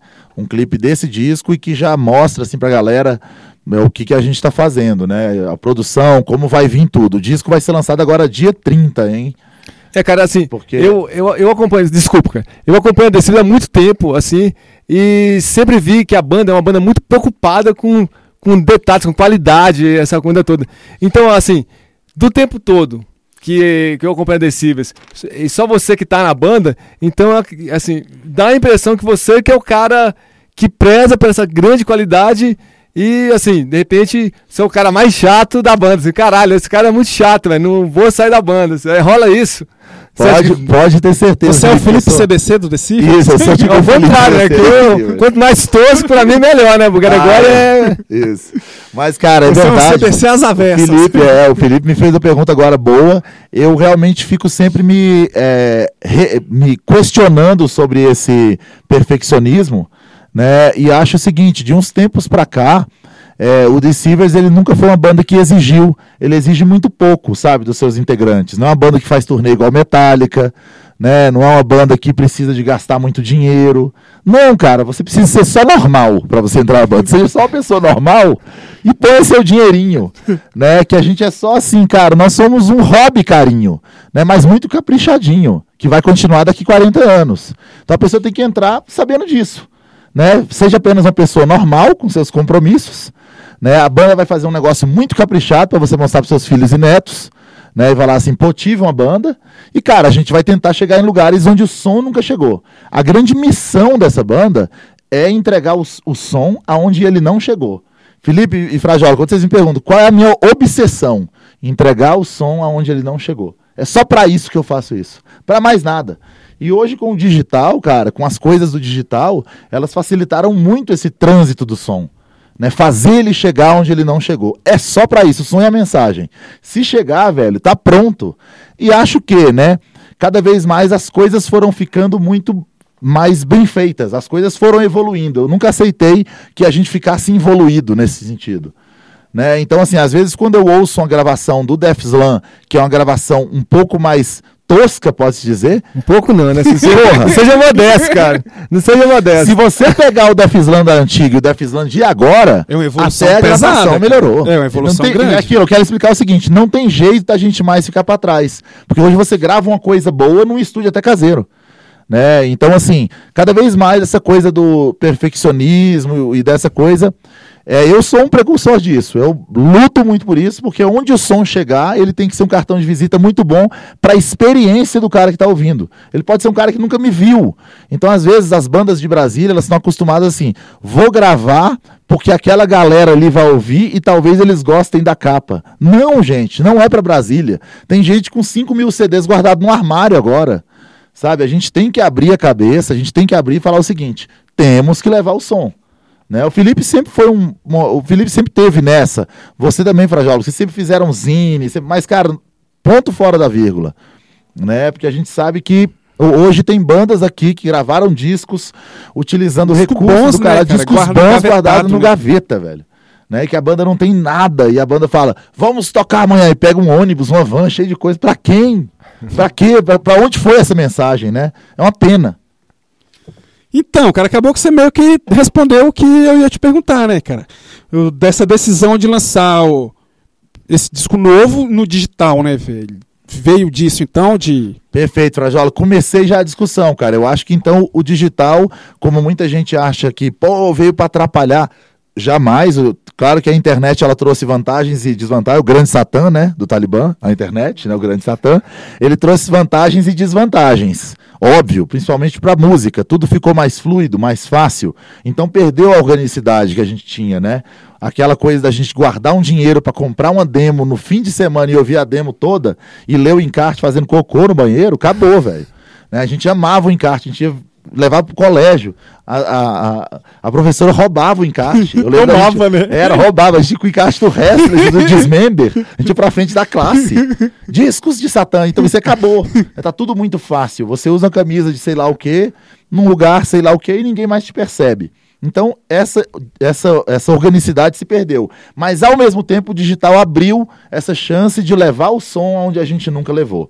Então, essa é a bandeira da gente estar no digital. Tá? Cada vez mais a gente vai ter chance de levar o som para onde ele não foi. É, falando em som, vamos ouvir mais som aí, cara. Banda nacional que você escolheu, Institution, algo a dizer sobre esses malucos aí? Cara, tem uma banda nova, uma banda do caralho. Tocamos juntos aí no Matinê Hardcore. O, o, o Dudu, que é o nosso guitarrista, que me apresentou a banda. Os caras estão com esse trabalho novo aí, a banda que representa a cena, representa o que a gente pensa. Muito foda. O Felipe, não sei se você ouviu, Felipe, essa banda. Não, não conheço. Cara, tem algo, você vai gostar muito. Tem um vocal meio Barney, meio Napalm. Uma banda reta, séria. Me lembra Born From, Born From Pain, que é uma banda antiga alemã de hardcore duro. Cara, aqueles hardcore duro, tipo Propen, coisa dura mesmo. Com o Earth Cry, eles vão pegar um pouco mais dentro do Straight Edge, essas coisas. Mas um vocal lembra muito Napalm, você vai, você vai, você vai gostar. Eu vou ver agora no programa. Isso. Isso aí, então vamos aí de Institution. Fruition of a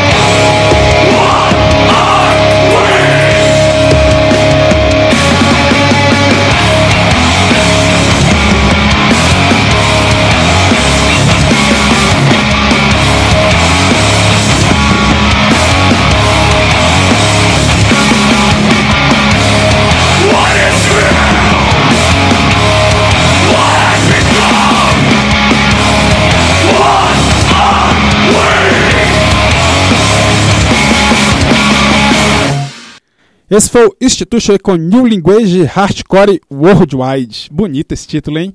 Poxa. Banda escolhida aí pelo Gregório, que tá trocando ideia com a gente. Pergunte, meu filho, o que, que você quer saber? Gregório, você foi, você é um dos capatazes, né, cara, da Liga Hardcore do Distrito Federal. Fala um pouco das pretensões macabras dessa máfia do bem e como as outras bandas e amantes do som metal hardcore podem ajudar e participar. Perfeito, cara. Acho que a Liga ela tem uma ideia aí de juntar as cabeças que já estavam fazendo coisas na cidade, né? Uniformizar um pouquinho os discursos, né? A gente estava com discursos um pouco difusos. Uma pessoa queria fazer show pelo FAC, o outro acha que o FAC é um roubo, então a- e, e por aí vai. Então acho que a Liga ela nasce para a gente uniformizar os discursos, agregar novas bandas que estão escondidas por aí né? Então a gente sabe que a cena hoje, pelo lance lá até do digital também, ela faz bandas surgirem e morrerem em minutos. Né, como se fosse uma desconexão do Facebook, a banda começa e morre. E naquela nossa época a gente só podia tocar eh, banda de 30, com 20 anos, né? Senão os caras batiam na gente. Moleque, que camisa é essa? Eu falava cinco dias que apanhava. Isso aí era, era comum né, na nossa época. Então, cara, hoje tá tudo mais fácil e essas bandas acabam se perdendo. A ideia da liga é realmente abrigar essa nova galera com as cabeças dos que fizeram. Né, posso me incluir, incluo o Felipe, incluo as pessoas que estão lá de outras bandas também que tocam na cidade, para poder uniformizar e trazer uma. Eu, eu nem diria uma união. União é muito clichê, né? Parece aquelas camisas assim, quando morre um cara, todo mundo escrito paz andando na rua. Não é isso, não, não é uma união, não. Eu acho que a verdade da liga é, é nós uniforme, trazermos um diálogo homogêneo, onde as bandas vendam a mesma coisa, onde as bandas mostrem a que vieram, né, de uma forma um pouco mais homogênea, para a gente levar isso para um público que não ouviu. A ideia da liga é fazer o quê? O som chegar onde ele não chegou. Isso. E Carinha das Silvas, ela participou da coletânea virtual Brasília Hardcore Mixtapes aí, cara. O projeto idealizado pelo Túlio DFC. E, cara, qual a tua opinião sobre esse trabalho louco aí, cara? Que não sei se tu acompanhou mais os índices. A gente tocou praticamente a coletânea inteira, não foi, velho? A gente dividiu vários, volumes, vários programas, assim. A gente passou, tipo, uns dois meses tocando a Brasília Hardcore Mixtapes, velho. Brother, eu acho que foi assim um sonho, o primeiro sonho do Túlio. O bicho dormiu, acordou no pesadelo e teve essa ideia, porque deu trabalho pra cacete juntar todo aquele material. É uma antologia do rock, né? Do, do rock, não, detesto rock, gente. Não gosto de rock, não, desculpa. é uma antologia da cena aí, né? Da nossa cena independente, da, da música subversiva e maldosa. E, cara, tá tudo ali. Né, da música feita ali da cidade, tem re recorde da cidade no que ela fez. Teddy Silvers ali é só uma pontinha do iceberg do negócio, né? O Hardcore Mixtapes é um puta trabalho. É, e os nomes que ele colocou, né, cara? Os nomes, Os a- nomes, os é. vínculos, né, com Os as... vínculos. E os vínculos todos têm, têm, é, têm sátira, tem, né, tem sarcasmo, que é a coisa da nossa música. A nossa música ela é subversiva, ela é contra a cultura e ela é anti-música. O dia que falar que a gente for rock ou música ou sei lá o quê, aí Não sim, é mais nós, né? Aí sim vem um rótulo que nos incomoda, né? Porque nós somos anti-música, a gente é anti-cultura, nós somos contra alguma coisa. Pô, e a The Silvers que já teve um bilhão de integrantes, cara. Mas me parece que essa formação atual está bastante coesa e espero que assim permaneça. Como você conseguiu juntar esses caras? Assim, que é uns caras que eu, particularmente, nunca imaginava que tocariam. Tá? Não, não Dudu, né, cara? Mas eu digo mais pelo, pelo Fernandão, né, cara? E, e o Léo, né? O Batera. Assim, e eu, cara, assim, sou um fã muito grande do Fernando, cara. Como música e como pessoa, que ele é um. Né, o cara, um cara muito engraçado, né? né, velho? Ele é um muito engraçado, cara. Assim, já, já falei que queremos até uma entrevista com ele aqui, com, com o Fernandão aqui nos índices, inclusive, cara. Como tá essa formação, cara? Como se você enxerga a Decibels hoje? Massa, caras. É, eu concordo com você, Felipe, que eu acho que musicalmente a banda está no seu melhor momento. E intelectualmente, pessoalmente também. Né? Eu acho que a gente, com o passar dos tempos, a gente vai ficando mais velho também e a gente vai começando a, eh, né, a, a, a ceder e aprender a ceder mais entre nós todos. Então, hoje, eh, eu acho que a banda ela entrou num clima mais democrático, muito democrático, né? Sempre foi, mas ela entra num clima mais maduro nessa democracia, onde todo mundo compôs, onde todo mundo escolheu o nome de disco, onde todo mundo tudo. Né? Então, assim, onde todo mundo, ah, não quero ensaiar, todo mundo não ensaia. Então Pô. a gente tem uma democracia legal Acho que o coisa. único que não é nerd hoje no Decibels é o Léo, né, cara? O restante é tudo nerd. Você, o nerd. Dudu, né? É, tudo nerd. O Léo não, né, cara? É verdade, é verdade. Ainda não, né? É, Léo é um menino ainda, O né? Léo, na verdade, ele é mais novo que a banda. Né? Porque o, o Deceiver já tem 23 anos, o Léo é mais novo que a banda. Então, mas é muito legal ter o Léo, porque ele é um medidor disso que a gente falou. Cara, o Léo não tem tantos CDs, o Léo ouve música digital, ele nasceu nessa outra geração. E o moleque se adaptou perfeitamente ao que a gente estava tocando e criando.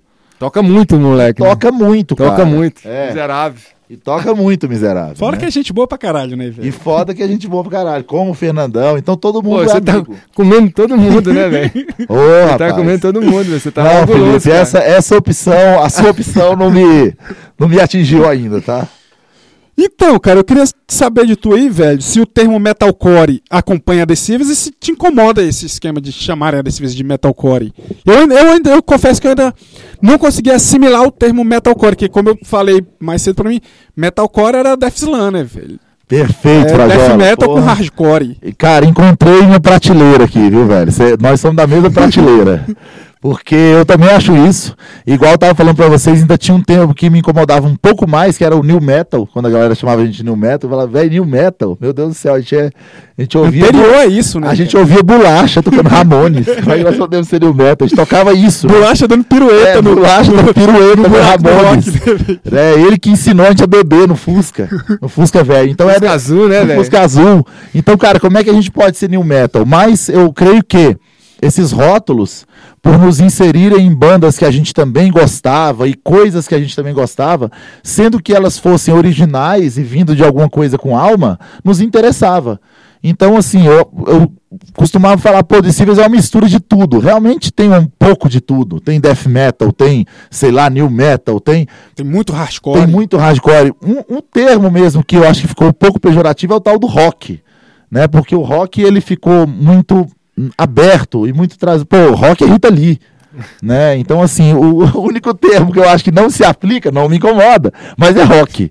Rock é o único, porque rock é muito cultura. A gente é anticultura, nós somos contra a música. A gente é anti-música, a gente toca legal, mas a gente está passando uma mensagem de contra alguma coisa. Né? E acho que o rock hoje ele não passa mais mensagem contrária, né? O rock ele virou, sei lá, não é Erasmo é até metal. E se for- e se for rock eclético, Erasmo é então- até metal, velho. Erasmo é até é até death metal. E se for rock eclético, né, cara? se for rock eclético, Você lembra quando a Michelle falava É, que a isso. coisa que ela mais odiava era a palavra eclético? eclético, cara. É, o Michele tá certa, velho. Eu odeio Então, eclético. cara, é verdade. A gente que é da época do, dos Valhalla, das coisas. E aquilo lá talvez era o nosso rock, onde tinha buraco do rock. Aí a gente ia lá ver o quê? Death Slam, beleza. Aí sim, mas o rock hoje tá errado. Esse termo não se aplica mais. Pô, cara, a entrevista foi- muito legal, assim, cara. Se- o nosso tempo aqui é curto, infelizmente, mas a gente queria a- agradecer pra, pra caralho você ter vindo aqui, sabe, de longe ter vindo aqui. Valeu. E temos que dizer adeus, cara. Por favor, convide os nossos ouvintes para o show de hoje, que vai rolar na Deceivers, e dê suas considerações finais. É isso aí, galera. Como vocês já sabem, no dia de hoje que está passando a entrevista, o disco já está lançado. Eu peço a vocês que vocês entrem lá no www.deceivers.com.br ou no Facebook para procurar o Deceivers, baixar o disco, é, baixar a capa, tá tudo lá disponível para quem quiser. O disco é um cartão de visita, é um panfleto para você pegar e ouvir para sempre.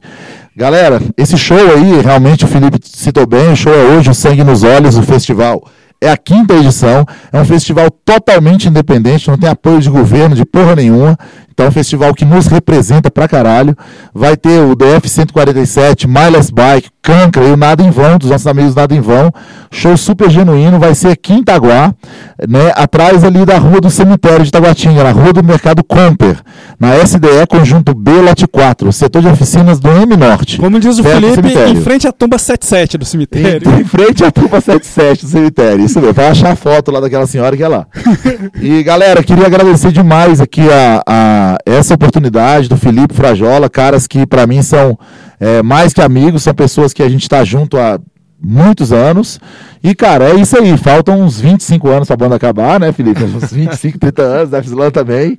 A gente deve tocar de andador. Sei lá o que vai acontecer, mas, caras, é isso aí. Estamos mantendo a resistência. É, acho que o programa dá um, senhor- uma senhora abertura aí. E sempre que puder nos chamar aqui, a gente espera vir outra vez, quem sabe no lançamento do próximo clipe, falar um pouquinho do clipe, do que tá rolando. E agradecer vocês, senhores. Um beijo no coração que tá ouvindo também. Tudo de bom, galera. Valeu mesmo. De cima agradeço a todos vocês aí. Vamos fechar com o som então. Música nova aí, cara. A não ser a música aí. Galera, vou, é, vamos tocar hoje aqui Bodies, que é a música que está lançada no nosso primeiro clipe desse novo disco. These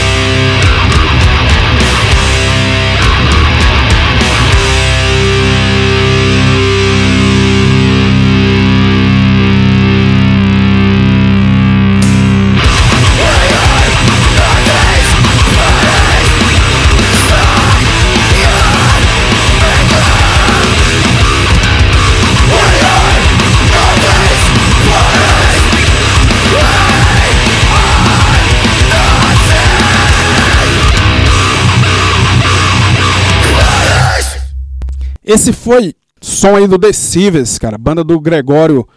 Trocou uma ideia com a gente aí, bateu um papo bem legal com a gente aí. Vamos dar, dar uma maneirada no som aí e vamos receber a nossa convidada aí, cara. É o nosso bloco Entrevista. Entrevista. E o programa Zinice de hoje aí, cara, tem uma presença mais que especial aí da nossa amiga Tuts aí, cara. Mulher do empenada aí do Sopão. Prazer enorme Opa. recebê-la aqui. Boa noite. Opa, boa noite. Valeu aí pelo convite. Pô, Tuts, é muito legal você, você por aqui, assim. É, foram poucas mulheres que nós chamamos aqui. É, não, não porque nós. Por que a gente não chama mais mulher aqui, na verdade, cara? Porque a Tuts já é a quinta, quinta É, a gente tá, ch- chamou poucas, né?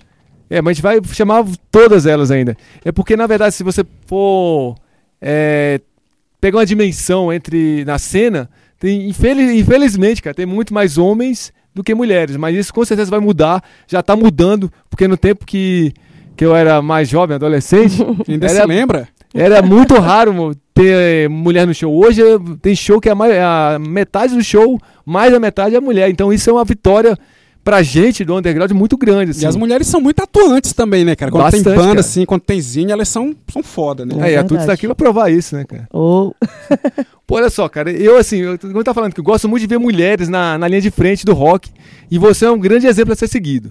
Por isso que os Indies convidou você, e que bom que você aceitou. Vamos lá, uma pergunta meio tiririca sobre o rock.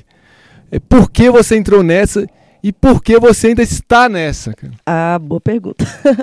Não, assim, é, desde os 15 anos é, eu gosto de rock e eu sempre via os shows e, e eu sempre achei que eu poderia fazer aquilo também, porque tinha, só via caras, eu era de Lusiânia, eu acho que na, lá em Lusiânia, da época que eu morei lá, eu, eu não vi- nunca via mulheres. E eu gostava, eu sempre gostei de, de, de atuar e tal. E ver essa oportunidade com meus brothers lá das antigas. E eu falei, ah, velho, vou, vou, vou nessa. E te- tentei e até hoje estou aí, te- batendo cabeça, né? Porque não é fácil na, a ser da cena e ainda não, ser mulher na cena. Ainda começou em 2015, a gente está em 2017, 2015 não, 2005, que eu comecei nessa, é- nesse caminho do rock. Até hoje não é fácil, mas eu tô até hoje ainda não sei porquê. Acho que é amor mesmo ao que a gente faz. E assim, qual foi a primeira banda de Brasília de rock, assim, mais pesada e suja? Não vou falar assim, ah, Legião Urbana, Ple- Plebe, não. Mas, Mas Legião banda- banda mais pesado e sujo, pô. Ah, porra nenhuma. que país é esse, tipo? Ah, pra mim, uma das primeiras bandas que eu ouvi e que eu, que eu gosto muito até hoje, né? Que eu sou fã pra caramba, é os Maltrapilhos, né? Então, Somos fãs, né? somos, Somos fãs. fãs. Nossa, Os três. adoro, adoro. E aquilo ali que eu comecei a Mas é um povo feio pra caramba, né, velho? É. um povo feio, uma banda do caralho. Mas né, a mãe deles gosta. Mas eu curto pra caramba o som deles. E foi uma das primeiras bandas, assim, que eu comecei a curtir mesmo. Porque cidade pequenininha, eh, a gente corria atrás, a gente só curtia o quê? Guns, essas bandinhas assim.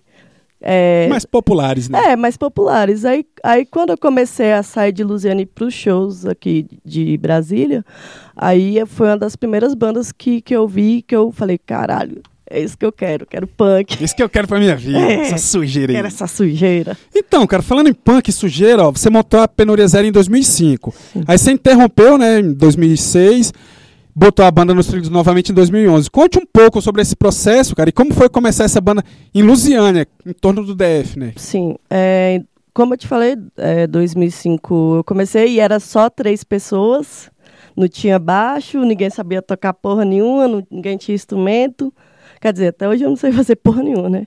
É, e aí eu me mudei para Paracatu, fiquei esse tempo todo, todo parado. Em 2011 é, eu estava com pretensão de voltar, mas as, as formações nunca davam certo. Porque sempre tinha um guitarrista que queria botar uns metal e eu não entendia de som, e aí acabava aceitando, mas depois não deixava. é, é, e deixava.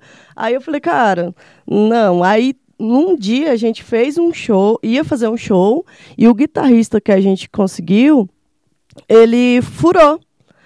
E falou que ia furar. Aí um, no dia do show, eu liguei pro Sopão. Eu nem conheci o cara direito. Falei, cara, você toca umas músicas aqui pra mim, Por favor. por favor. Aí o bicho foi. Ah, ele viu essa foto, opa, mano. Não, ó, gato, vou lá. Não, velho. que isso. Era só amizade.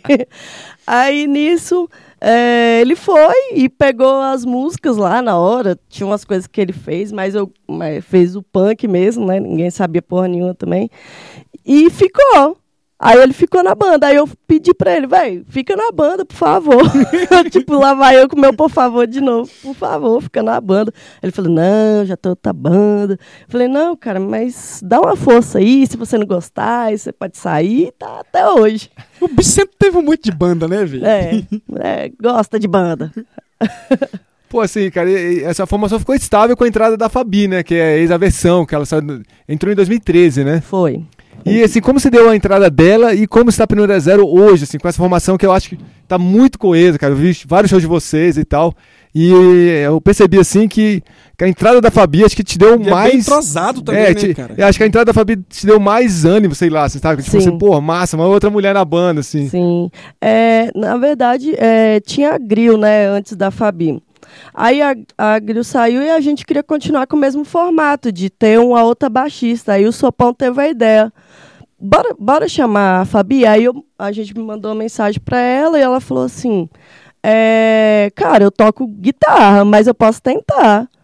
Cara, quando ela começou a tocar, e até porque o Dário, o namorado dela, também já sabia os esquemas, passou os esquemas tudo pra ela de baixo.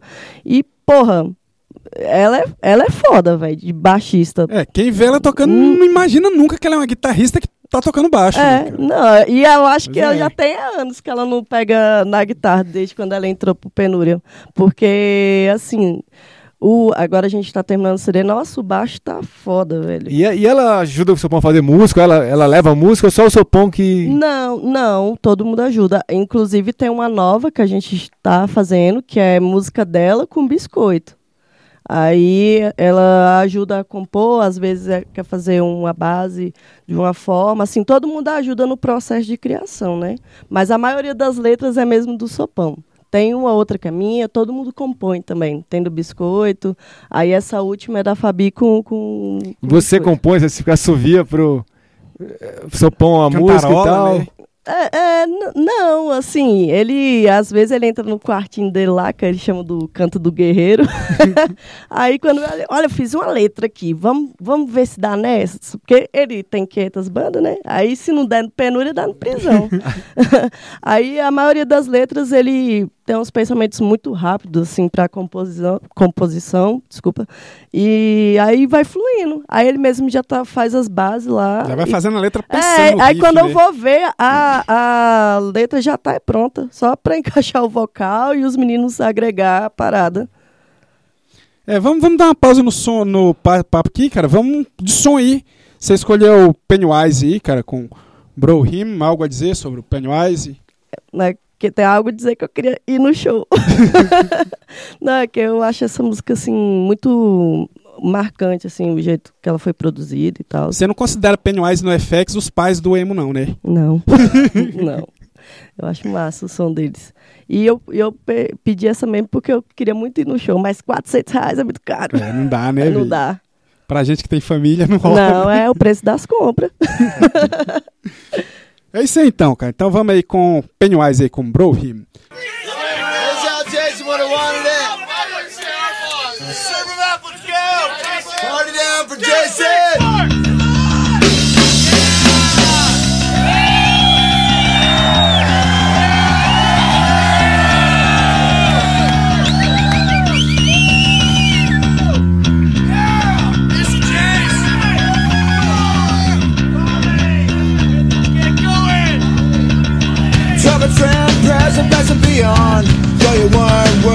Us too long, life was the most precious thing we could lose. While you were here, the fun was never ending. Life a minute was only beginning.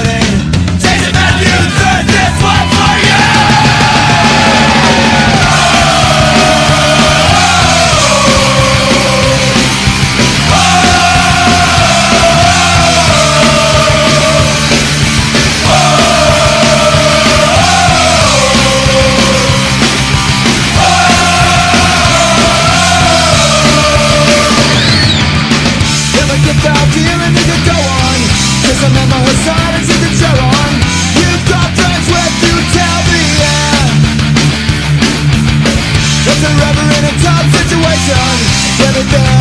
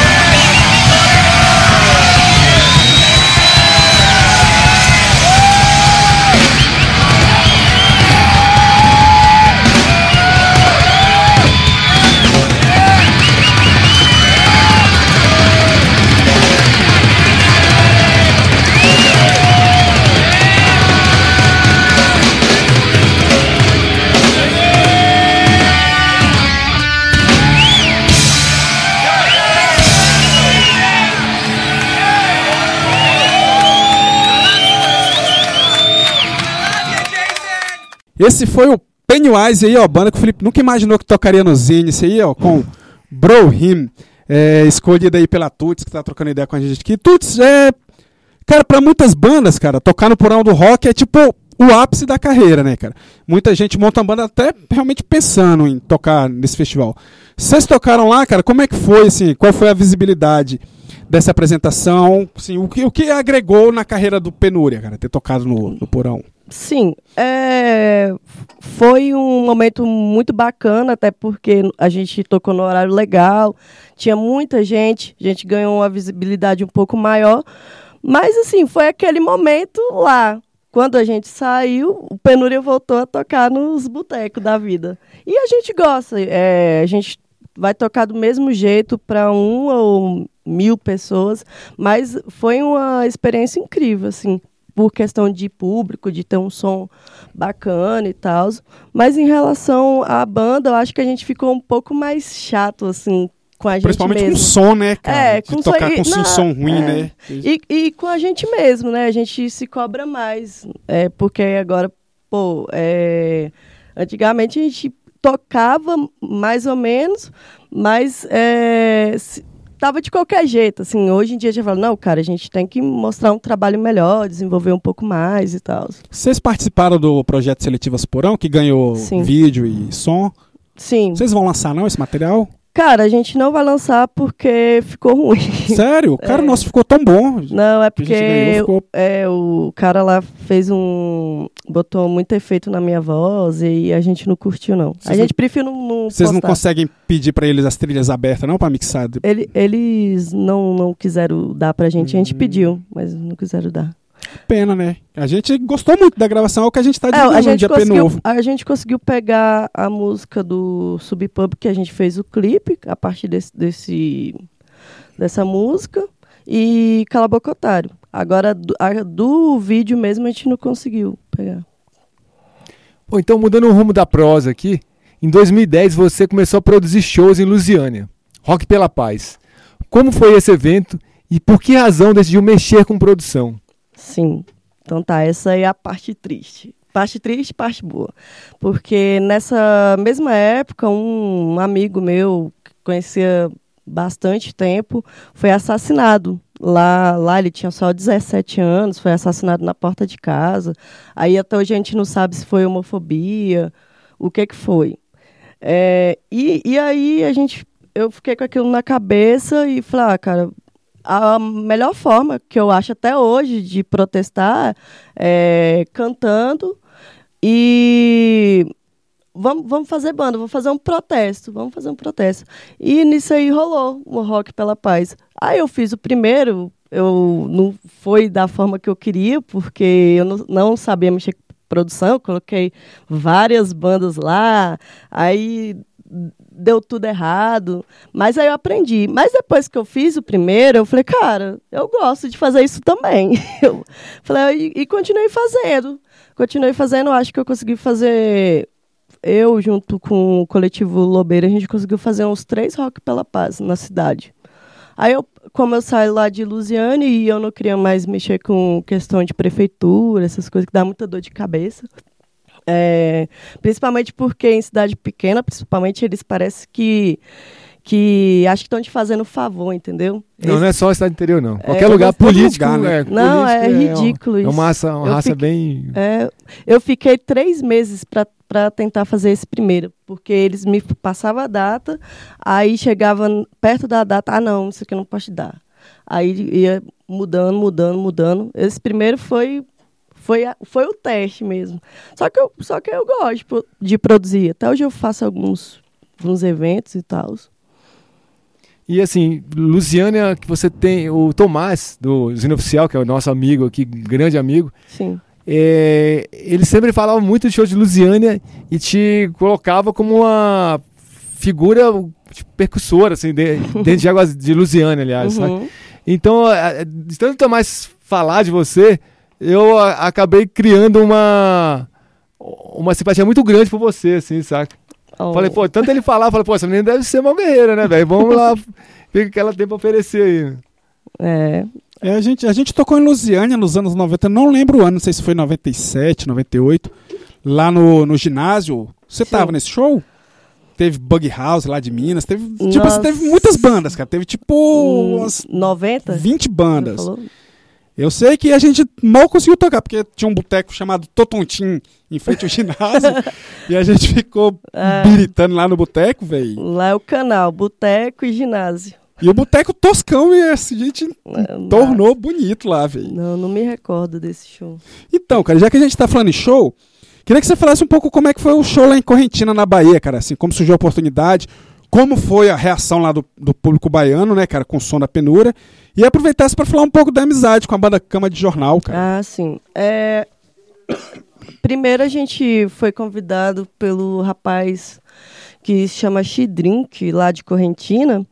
E ele era, ele era um conhecido da nossa antiga baixista, da Grill. Aí surgiu essa oportunidade de, de tocar lá.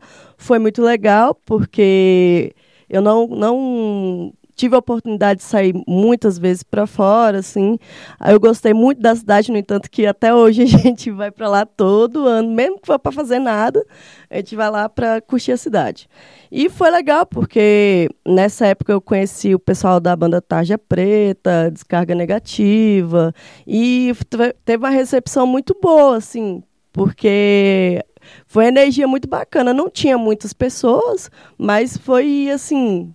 É, galera nem sabia as letras e queria cantar junto e pulava e assim, cara, eu adoro isso de tipo de estar no lugar assim E a ver- galera animar, né? é, e ver que a, que a galera tá lá se esforçando pra, pra curtir junto com você, entendeu? Aí foi massa. Cara, a gente tocou em Santa Maria da Vitória, que é um Sim. pouco depois de, de Correntina, né, em fevereiro, e eu fiquei impressionado com o público lá, cara, que é tipo assim, a molecada em formação, né, de 14, 15 anos. E os moleques lá são muito fissurados com hardcore, cara. Hardcore e punk. Teve, o, teve um, um moleque que ele saiu de barreiras, cara, pra ir ver o show da gente lá. E o moleque pesquisou na internet, pesquisou do som. E muito legal isso, assim, dessa, É. dessa molecada. Saber que ainda tem uma molecada que, Que curte, que né? curte, né, cara? Que vai atrás, que é o que incentiva a gente, né, velho? é porque também é, as- é aquele negócio. Quase não tem na cidade, quando tem a galera quer ir, porque aquelas cidades ali próximas é, não tem muitos shows assim de rock. Então, quando tem, nego fica louco. Fica louco pra ir. A gente também tocou em Vitória da Conquista, que foi com cama de jornal. E assim, a gente criou um, um carinho muito grande, que, eu- que a gente foi pra lá. é, a esposa do NEM, o, o NEM tratou a gente super bem. A gente foi super bem recebido também. E a gente tá esperando eles voltar. Vamos ver se a gente marca aí pra eles voltar de novo. Faz o intercâmbio. É. Se permanece o intercâmbio, né? Sim, claro. É, vamos dar mais uma pausa aqui, cara. Vamos ouvir uma banda brasileira aí que você escolheu aí, cara. Você escolheu Inocentes. Algo a dizer sobre Inocentes aí, cara, pra galera? É uma, é uma das bandas que- de punk que eu mais gosto também, porque eu, eu prefiro mais as brasileiras. E, assim, Inocentes, eu entendo o que eles estão falando, e nas letras dá para sentir é, o que eles viviam no começo do, do punk, né? Então, m- tem muita coisa, assim, um pouco sobre mim também. Que, que o que eles falam, eu me sinto um pouco dentro da, da letra deles. Eu confesso até que eu esperava que você fosse escolher o Cólera, cara. E eu, cama de jornal. Ah, pois é. É isso aí então. Então vamos com Inocentes aí com Ele Disse Não.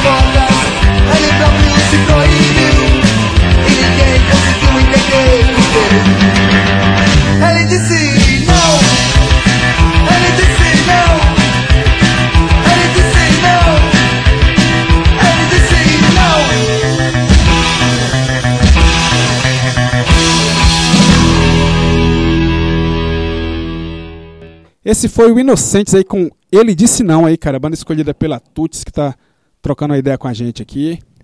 Ei, Tuts, e o seu projeto Sinta Liga? Explique um pouco sobre ele e fale da rota- eh, rotatividade do mesmo, visto que já rolaram edições em diversas cidades do DF, isso é muito legal, assim, muito bacana.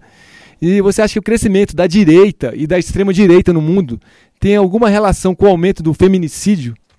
Ah, sim. Então, o Sinta Liga, eu, eu, é, eu tava lendo aquele livro do Tomás, Mulheres do Rock, que eu- é Mulheres do Rock mesmo, né? Que ele, que ele fez o... o- É, o Tomás, é, é, o, O livro Mulheres do ele Rock, ele, é, É, o. Zine Oficial editou, né? Lançou. Isso, isso. E faz tempo que eu, que eu li esse livro e ali eu comecei a eh, ter mais interesse e com as experiências também como banda, eh, eu sempre toco nos shows de rock, mas são poucas bandas com mulheres que, que eu vejo assim no meio de, do DF e, e em torno. E aí eu falei, cara, por que não começar, né? Ter o passo inicial. E, e nisso eu conversei na época com a Elisângela, com a Gril, com o pessoal. Cara, bora fazer do nosso próprio bolso mesmo. E começou, o primeiro foi em Lusiânia. Aí tocou Estamira, Arandoracá, tocou várias bandas. E a rotatividade que, que a gente faz é porque é justamente para pegar ah, todas as cidades possíveis que a gente pode fazer, até porque os espaços são limitados aqui no, no DF para fazer os eventos, né? E, e, é, e é isso que a gente quer, mostrar as bandas que tem, que tem mulheres, não só no rock, como, por exemplo, tem estilos alternativos também. Já, já até dançou a Lila Adalis com Tribal Fúzio também, mostrar essa cultura que tem mulher sim no rock, tem mulher que faz, que faz os projetos, que faz as paradas. É, vamos falar um pouco de família aí, cara. Eu acho que todo mundo sabe que você é casada com Sopão, né, cara? Uhum. Vocês já pensaram em fazer uma versão punk daquela música da Jane Erondi, cara? Não se vá? não. Ia ficar tão legal, velho. Com, com o Rufado a gente toca um cover da Diana que a galera pirou, velho. De repente ia ficar bacana, hein? É, não, a gente nunca pensou não, mas vai que mais pra frente a gente tem essa vontade aí. E ainda falando sobre família, cara, é, muita gente, inclusive eu, chama o teu filho de Sopinha, cara. Isso te incomoda de alguma forma? Não, desde a barriga ele tem esse apelido. Eu acho que eu acho o apelido carinhoso, assim, não, chamar de é, Sopinha, mas, né? mas é porque sopão, sopinha. Isso. Então, é, eu não me incomodo, não. Até porque até o pai dele só chama ele assim, eu que mãe que tem que ser brigona, que fica falando Carlos Eduardo, Carlos Eduardo, mas todo mundo chama ele assim, eu não me incomodo, não. E, e como é que é o seu pão como pai, assim, cara? Ah, ele é um paizão. Às vezes eu tenho até que brigar com ele. Porque eu brigo, aí passa um pouquinho, ah lá, amor, tadinho. Tadinho não. Isso aqui. Mas ele é um paizão, assim. é, eu tenho muito orgulho dele, assim, da forma é, que, ele, que ele nasceu, não com condições muito boas. Teve to, todo uma história, ele podia ser um bandido, é, é, ir pro lado errado. Mas não, ele decidiu correr atrás das paradas. E, assim, eu sempre falo que o exemplo que eu vou dar pro meu filho é o pai dele. É o pai dele. Então, ele, como pai, ele é exemplar, sim. Então é isso, cara. Pô, é, o tema é corridão aqui, a gente tem que encerrar por aqui. Alguma coisa que você queira falar antes de deixar a sua mensagem aos nossos ouvintes aí? Antes, a gente queria, mais uma vez, agradecer pra caralho, assim, você e tal, por ter vindo, ter aceita, aceitado esse convite, assim, de- dois peãozão, é, eu e Frajola aqui falando um monte de besteira. Então, pô, valeu por ter vindo. E se você quiser falar mais alguma coisa antes de se despedir dos nossos ouvintes, Sim. a hora é essa. Tá. Primeiramente, queria agradecer você, Felipe, Frajola, pela oportunidade. E, assim, é um recado para as meninas que, que às vezes fica pensando que não pode fazer, que não pode tocar nos rock. Corre atrás. Não precisa saber tocar, não precisa saber cantar, não. Só corre atrás e, e faz o que vocês tiverem afim, se vocês tiverem à vontade, que com certeza, se precisar de ajuda aí para trocar umas ideias, a gente tá aí. é isso aí. É, vamos fechar com o som aí, cara. Vamos fechar com penúria aí. Qual música você quer que toque? Manipulado. É isso aí, vamos aí então. E procura esse vídeo no YouTube aí, galera. ó. Tem esse vídeo aí. Te Yeah. agradecer demais por ter vindo. Yeah. Valeu, mandar um abraço pra aquele empenado do seu esposo. E um Tá beijo lá, pro das Sopinha, né? e um beijo pro Sopinha, Um é. beijo pro Sopinha. Eu mando sim, valeu, gente. Obrigada. Valeu.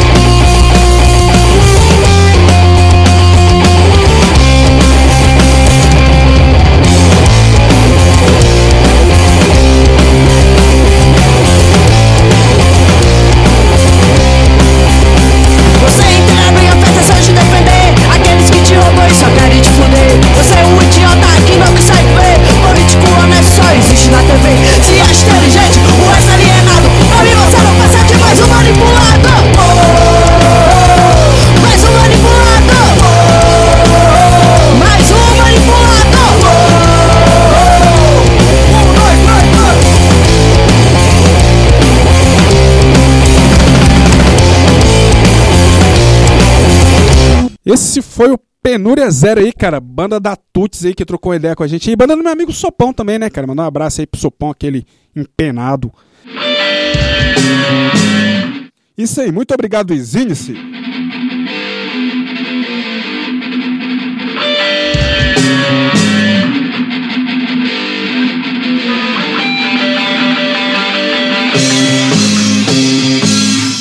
Você está na Quatro Tempos?